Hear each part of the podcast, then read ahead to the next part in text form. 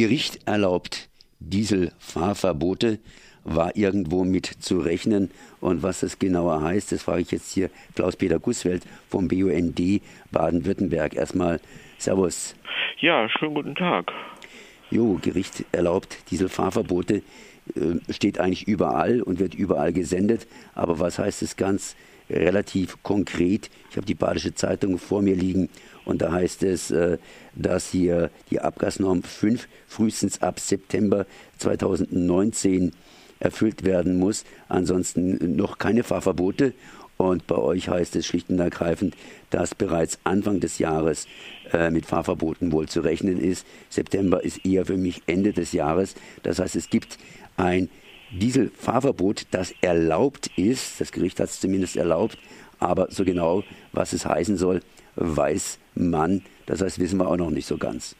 Also das geht in, in, in etwas durcheinander in, in, der Berichterstattung zu dem Urteil, weil das Gericht selbst hat jetzt keine Fahrverbote angeordnet, sondern hat Gerichtsurteile von unteren Instanzen äh, aus, aus Düsseldorf und vom Verwaltungsgericht in, Stuttgart überprüft und für richtig befunden. Und dieses Urteil jetzt auf Stuttgart bezogen sagt aus, dass im Rahmen der Fortschreibung des Stuttgarter Luftreinhalteplans die Fahrverbote als einzig wirksame, sofort wirksame Maßnahme geeignet sind, um schnellstmöglich die Stickoxidgrenzwerte zu erreichen, dass diese Fahrverbote in den Luftreinhalteplan aufgenommen werden müssen. Also äh, mehr wurde nicht entschieden. Also wird der Stuttgarter Luftreinhalteplan, der Entwurf liegt seit einem Jahr vor, ergänzt und in dieser Ergänzung werden Fahrverbote dann berücksichtigt werden müssen. Und deshalb haben wir auch die Zeitspanne, die davon ausgeht, dass es also frühestens Ende des Jahres zu ersten Fahrverboten kommen wird und dann es richtig heftig eigentlich erst zum September 2019 werden kann. Jetzt äh, sagt die Bundesumweltministerin Barbara Hendricks, dass es Ziel bleibt, Fahrverbote zu vermeiden die ist von der SPD, bunt wie gesagt. Auf der anderen Seite haben wir ja hier in Baden-Württemberg eine ganz komfortable Lage. Wir haben die Grünen an der Macht, wir haben in Stuttgart Grün und, und, und. Das heißt eigentlich alles Grün. Äh, geht es deshalb in Stuttgart schneller weiter? Haben die in Stuttgart nur abgewartet, bis irgendein Urteil kommt? Greifen sie jetzt in die Schublade und holen die große Lösung raus? Also schneller geht das in Stuttgart sicherlich auch nicht weil auch wenn wir an drei entscheidenden Spitzenpositionen grünen Politiker sitzen haben, heißt das nicht, dass die Verkehrspolitik jetzt plötzlich äh, ganz grün erstrahlt. Also dazu ist der gesellschaftliche Widerstand einfach zu groß. Äh, zu den, zu den Fahrverboten. Ich denke, wichtig ist mal zu sagen, Fahrverbote sind ja nicht einfach ein, Ziel an sich, sondern sind ein Mittel zum Zweck, um Luftqualitätswerte einzuhalten. Und äh, vor diesem Hintergrund äh, muss man schon sagen, Fahrverbote sind natürlich das letzte Mittel, weil alle anderen Maßnahmen, zum Beispiel Reduzierung des Autoverkehrs, der Einsatz der besten verfügbaren Technik nicht ausreichend sind. Äh, erst dann kommen als letzte Maßnahme Fahrverbote in Betracht. Aber wir müssen natürlich auch sehen, und das haben ja die letzten zehn Jahre Diskussionen hier in Stuttgart gezeigt, wie schwierig das ist, eigentlich verkehrsreduzierende Maßnahmen umzusetzen. Da geht schlicht und einfach darum, Fahrspuren für Autos wegzunehmen, Parkplätze zu verknappen, zu verteuern. Also äh, dieser ganze Instrumentenspekt, das ist kommunalpolitisch nicht leicht durchzusetzen. Und vor dem Hintergrund haben wir dann natürlich erhebliche Defizite in der Umsetzung.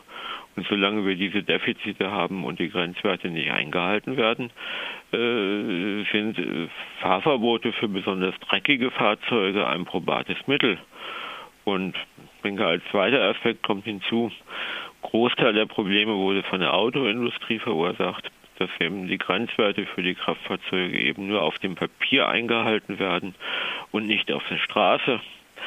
Und äh, vor diesem Hintergrund äh, verstärkt natürlich das, das Leipziger Urteil auch den Druck auf die Autoindustrie, wirksame Nachrüstungen im, im Hardwarebereich anzuordnen. Und wir müssen dann natürlich sehen, je mehr Fahrzeuge Grenzwerte einhalten, äh, sei es Neufahrzeuge mit der Euronorm 6D beispielsweise oder auch ältere Fahrzeuge, die entsprechend nachgerüstet werden. Wenn die Schadstoffwerte des einzelnen Fahrzeuges äh, sinken, dann werden diese Fahrzeuge nicht von potenziellen Fahrverboten betroffen. Jetzt muss der Bund keine Fahrverbote mehr aussprechen, sondern die Kommunen können praktisch selbst Fahrverbote aussprechen oder handeln. Äh, Sie haben jetzt vorhin gerade eben gesagt, wenn der Druck, also das wird nicht stattfinden, weil der Druck eben ähm, gegen Fahrverbote immer noch zu stark ist. Stuttgart aber leidet oder leidet nicht unter dem Dreck. Das heißt, da ist es jetzt plötzlich lokal, sprich diejenigen, die Auto fahren, atmen ja schließlich auch die schlechte Luft ein und das heißt, äh, lokal könnte man was machen. Wie sieht denn da die Lage aus? Äh, warum wehrt sich dann die Stadt nicht oder warum soll das noch ein Problem sein, Fahrverbote, wenn es sein muss, durchzusetzen? Denn Fahrverbote sind tatsächlich ja der große Knüppel. Also das, das, das, das Problem in der Umsetzung ist äh, ziemlich komplex, weil Sie sagten, äh, der, der, die Bundesregierung wird keine Fahrverbote anordnen. Kann sie nicht. Das, das Problem ist nur, die Bundesregierung schafft eigentlich die rechtlichen Grundlagen, weil Fahrverbote für besonders dreckige Dieselfahrzeuge setzt voraus, dass diese Fahrzeuge auch als äh, besonders sauber oder als nicht sauber identifiziert werden können. Das sieht man denen ja nicht an, wenn sie auf der Straße unterwegs sind. Und vor dem Hintergrund war die, die strittige Frage in der Vergangenheit, ob wir die Plakettenlösung weiterentwickeln. Also Stichwort blaue Plakette, die, die wir von Seiten der Umweltverbände seit, seit vielen Jahren fordern. Äh, da hätten wir ein probates Mittel, um Fahrzeuge wirklich unterscheiden zu können auf einen Blick, also ein Fahrzeug, was eine blaue Plakette hat, das ist sauber. Ein Fahrzeug, das keine blaue Plakette bekommt, ist nicht sauber. Das ist notwendig, um Fahrzeuge unterscheidbar zu machen und dann auch Fahrverbote zu überwachen. Und, und diese rechtliche Grundlage eben äh, Weiterentwicklung der Plakettenregelung. Äh, das ist eigentlich eine bundespolitische Aufgabe und, und, und die Bundesregierung sperrt sich bisher mit Händen und Füßen dagegen, diese blaue Umweltplakette einzuführen. Und das ist der Hintergrund äh, dieser heftigen örtlichen Diskussionen, weil wenn wir in Stuttgart jetzt sagen und die Kompetenzen haben, Fahrverbote für dreckige Fahrzeuge äh, zu verhängen, ist die interessante Frage, äh, die folgt, wie überwachen wir denn, dass nur noch saubere Fahrzeuge unterwegs sind? Da müsste man sich dann die Nummernschilder angucken und eine Abfrage vom Kraftfahrzeugbundesamt starten. Das ist alles sehr aufwendig. Und vor dem Hintergrund ist meines Erachtens äh, nach wie vor und verstärkt die Bundesregierung in der Verpflichtung eben eine Plakettenlösung anzubieten, blaue Umweltplakette, die die Umsetzung von potenziellen Fahrverboten vor Ort doch, doch sehr erleichtern würde. Die Kanzlerin rechnet nur mit sehr begrenzten Folgen von diesem Urteil. Äh, weshalb ist es so, dass sowieso die Fahrzeuge mit der Zeit jetzt rapide sauberer werden, sodass man praktisch überhaupt nicht auf das Urteil groß eingehen müsste? Also die Fahrzeuge werden natürlich sauber. Sie sind in den letzten zehn Jahren sauberer geworden. Sie sind noch nicht sauber, aber sauberer, das muss man unterscheiden. Äh, zum anderen, ja, flächendeckend war eh nicht vom Fahrverboten die Rede, sondern die Rede war in den besonders von Grenzwertüberschreitungen betroffenen Gemeinden. Das sind bundesweit 70, 70 Städte, ob das nun jetzt wenig ist, das äh, mag ich bezweifeln. In Baden-Württemberg sind 19 Kommunen, die von Grenzwertüberschreitungen äh, bei Stickstoffdioxid betroffen sind. Das ist eine ganze Menge.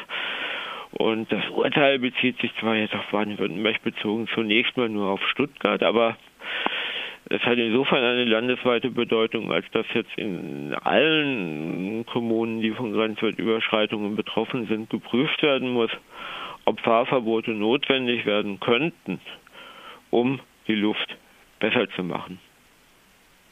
Tja, das heißt, ich danke mal hier Klaus-Peter Gussfeld für diese Informationen und wie die Fahr ja, wie die Dieselfahrverbote kommen, wird man sehen. Merci. Ja, einen schönen Tag dann noch.